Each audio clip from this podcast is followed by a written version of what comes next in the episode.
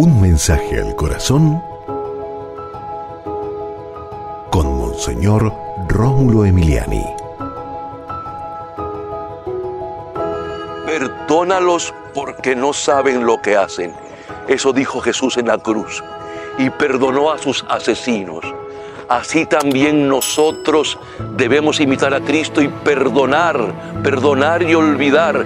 Padre, gracias porque en Cristo Jesús nos has dado el perdón de los pecados. Gracias por tu misericordia, gracias por tu amor, gracias por tu compasión. Gracias Señor por ser quien eres. Amén. Y recuerda, con Dios eres invencible.